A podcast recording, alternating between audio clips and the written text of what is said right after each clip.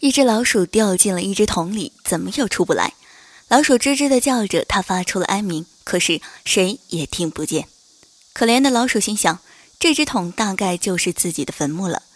正在这时，一只大象经过桶边，用鼻子把老鼠叼了出来。谢谢你啊，大象，你救了我的命，我希望能报答你。大象笑着说：“哼，你准备怎么报答我呢？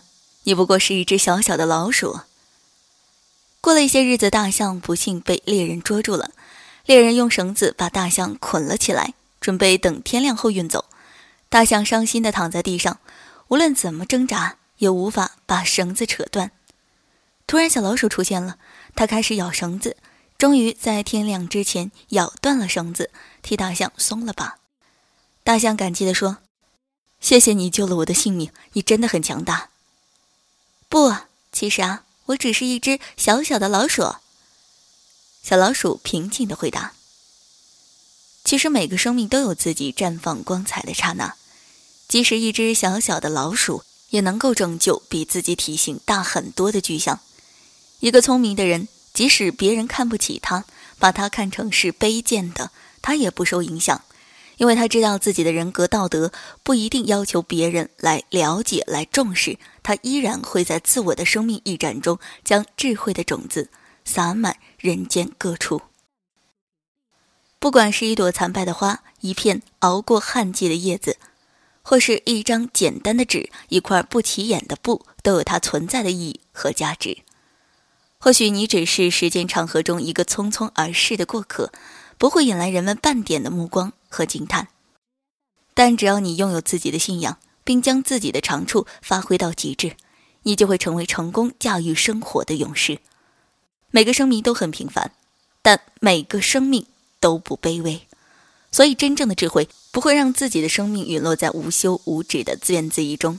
若生命是一朵花，就应该自然的开放，散发一缕芬芳于人间；若生命是一棵草，就应自然的生长，不因是一棵草而自卑自叹。若生命不过是一阵风，则便送爽；若生命好比一只蝶，何不翩翩飞舞？梁晓声笔下的生命就有一分怡然自得、超然洒脱。芸芸众生既不是翻江倒海的蛟龙，也不是称霸林中的雄狮。我们在苦海里颠簸，在丛林中避险，平凡的像是海水中的一滴水，林中的一片叶，海滩上这一粒沙与那一粒沙的区别，你能否看出？旷野里这一黄土与那一黄土的差异，你是否能道明？你见过悬崖峭壁上卓然屹立的松树吗？它深深地扎根于岩缝之中，努力舒展着自己的躯干，任凭阳光暴晒、风吹雨打，它依旧保持着昂扬的斗志和积极的姿态。或许它很平凡，只是一棵树而已，但是他并不平庸，他努力地保持着自己生命的傲然姿态。有这样一个寓言，让我们懂得每个生命都不卑微，都是大千世界中不可或缺的一份子，都在自己的位置上发挥着自己的作用。